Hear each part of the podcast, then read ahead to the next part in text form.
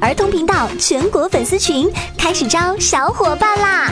专业大咖育儿讲座，听你想听；私人定制的大咖讲座，真正有质有料有趣。现在搜寻公众号“一千零一夜”，账号是 K I D S F M，回复“社群”即可加入。小喜马等你们哦！小朋友们，大家好，这里是安娜妈咪教育公益电台，我是杨哥哥。我们接着来讲福尔摩斯的故事。这本书的作者是柯南·道尔，由华东师范大学出版社出版。第十六集，意外的结局。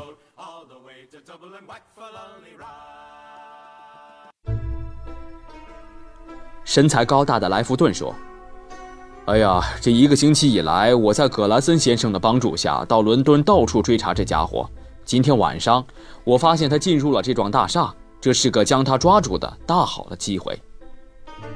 葛莱森补充说：“这幢大厦的出口只有一扇大门，那家伙进去以后，前后曾经有三个人从里面出来，其中并没有他，所以他一定还在里面。”莱弗顿队长，是这样吧？当然了。因为我也一直在监视着那扇大门。福尔摩斯先生说，他曾经看到三楼上有人打闪光暗号。闪光暗号，那是什么情形啊？福尔摩斯把我们看到的暗号简单的说了一遍。莱弗顿吃惊地说：“糟了，我们大概是被那帮家伙发现了吧？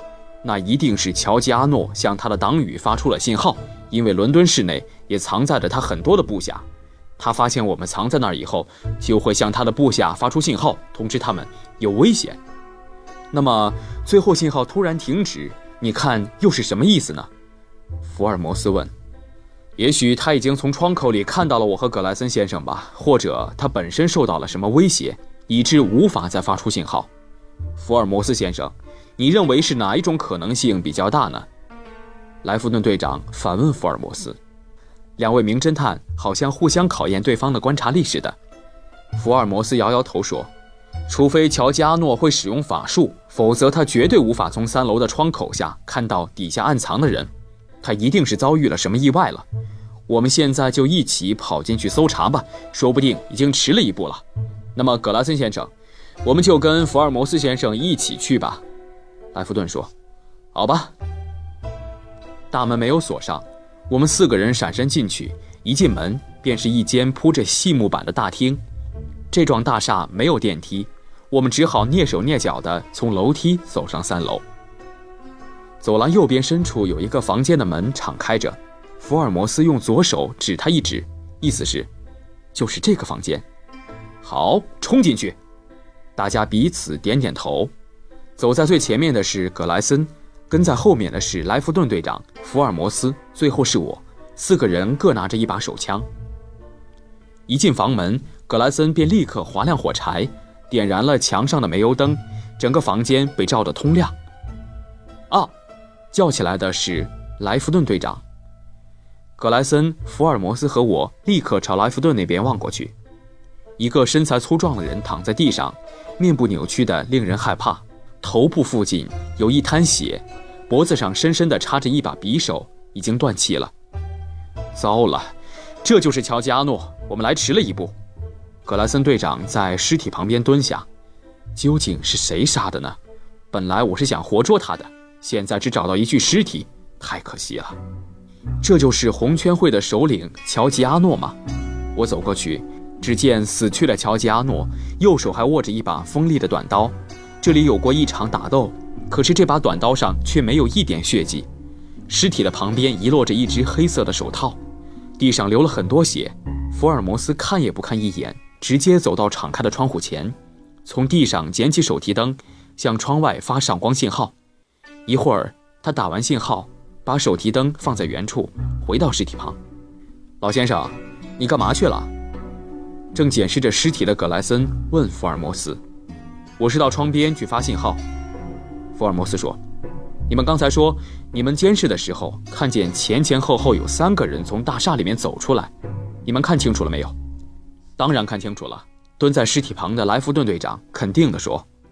福尔摩斯一面侧耳听着室外的动静，一面又问莱弗顿和葛莱森：“走出去的三个人当中，有没有一个年纪约三十岁，穿着一套笔挺的西装，嘴上还留着一撮胡子的人呢？”“啊，有啊，就是最后走出来的那个人。”说完，格莱森转眼望着福尔摩斯：“那个人怎么样呢？跟这件事情有关吗？”“当然，他们是什么时候出去的？”“和你们碰面的三四分钟前吧。”我们看他的相貌不是乔吉阿诺，所以就没有管他。格莱森回答：“那家伙就是杀人凶手啊！”啊！格莱森大叫了一声，莱弗顿队长也猛然地站起身来，紧张地向福尔摩斯说：“福尔摩斯先生，请你详细地把情形告诉我们。如果真是那样的话，我们岂不是眼睁睁地放走了一个重大案件的杀人犯吗？”现在没有时间向你们说明。啊，来了，可以向你们说明的女人来了。女人。走廊上传来一阵细碎的脚步声，请进。福尔摩斯拖长声音向外说。房门被轻轻地推开了，出现在门口的是一件穿着淡青色洋装的女人。我一见到她，不觉惊讶万分。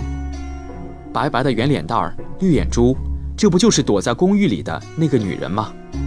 这位美丽的女性欠身而入，一对绿色的眸子清澈动人。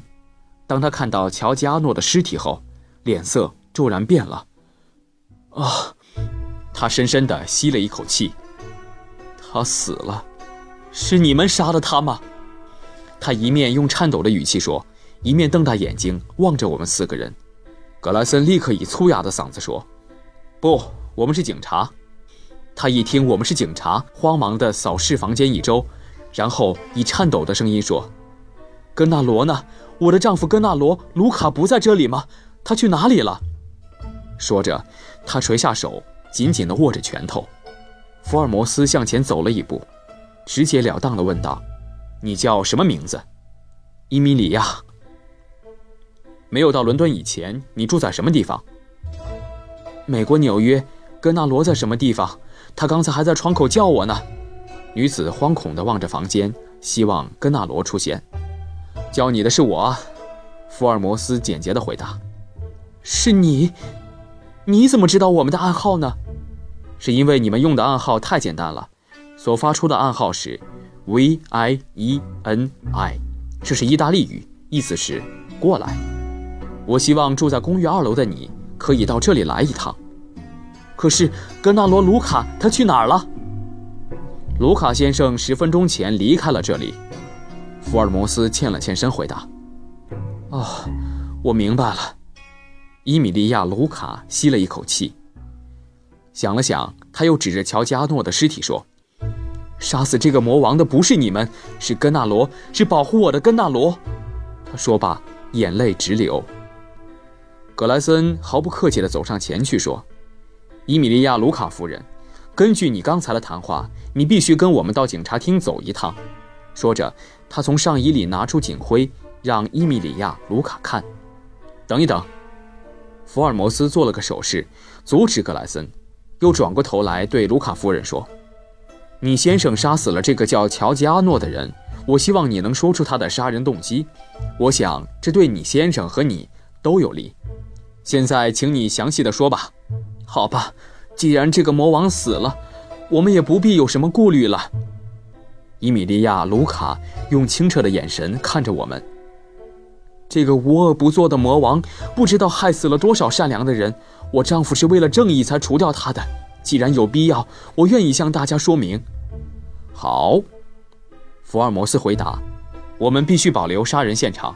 现在，我建议把门锁起来，大家一起到对面的公寓，先听一听卢卡夫人的说明。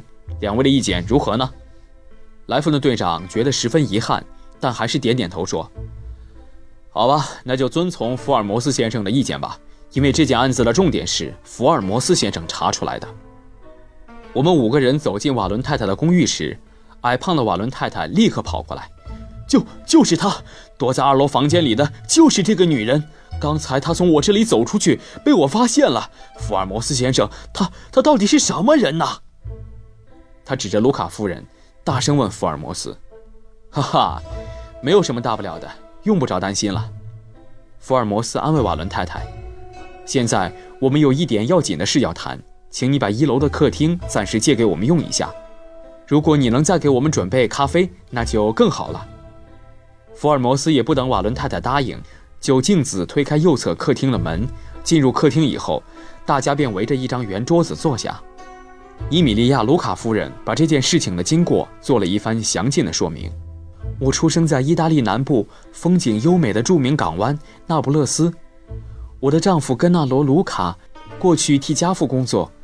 我们在高中念书的时候感情却很好。于是高中毕业后，我放弃了考大学的愿望，就跟根纳罗·卢卡结婚了。婚后不久，性情刚烈的根纳罗便对我说：“伊米利亚，这个那不勒斯的生活是不是太平淡了一点？什么变化也没有。”老是靠着薪水过日子，这种生活多平凡。你看，我想趁着我们年轻的时候，最好到外面去发展一下。你赞成吗？我知道他的脾气是想做必做的。他既然提出了这番建议，反对也没有用，所以就顺从了他的意思。回答说：“我愿意跟你到任何地方，让你有机会发展自己的长处。你想去的地方是不是美国呢？”根纳罗惊喜地说：“你看穿了我的心思。”真叫人佩服。说实话，要创业、要发展、要成功，一定要去美国。许多人连一美金都没有，赤手空拳去美国，结果都发了财。所以，他既然有这个雄心，也有这个打算，我们就出发了。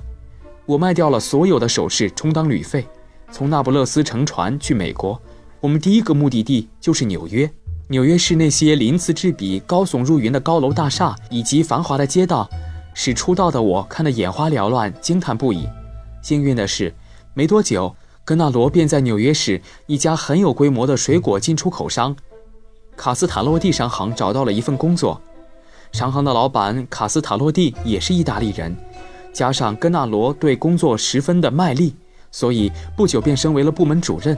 他很勤奋，心中充满了希望，我也很开心。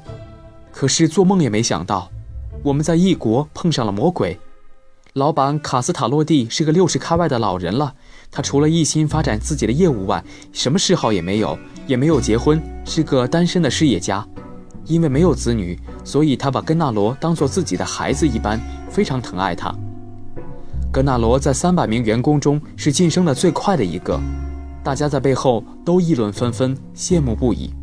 他的薪水很优厚，所以我们建造了一所住宅，设备很齐全。我以为日子会越来越好，可是有一天，根纳罗带了一个朋友回来，那就是可怕的乔吉阿诺。乔吉阿诺既高大又强壮，简直像个职业的摔跤选手。他的眼睛永远露着凶光，让人不寒而栗。当初我听他们谈话的时候，才知道这个人他们在那不勒斯就已经相识了。他们谈话的内容，都是一些政治和社会的问题。乔吉阿诺仿佛还带着些威胁的口吻，听起来真令人讨厌。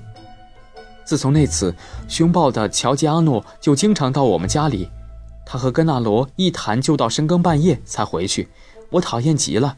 于是告诉根纳罗，那个乔吉阿诺时常到家里来，你不觉得讨厌吗？可是不知道为什么，根纳罗听我一问，脸上立刻露出了痛苦的表情，小心地对我说，他也很不喜欢。我问。那你不喜欢，为什么不拒绝呢？一向倔强的他竟然面有难色。我逼问他是不是有什么勾结或者不可告人的目的，并威胁他，倘若不告诉我，我就回那不勒斯。于是，根纳罗向我透露了他们之间的秘密。我听了大吃一惊，浑身直打哆嗦。我相信，任谁听了，也会害怕的。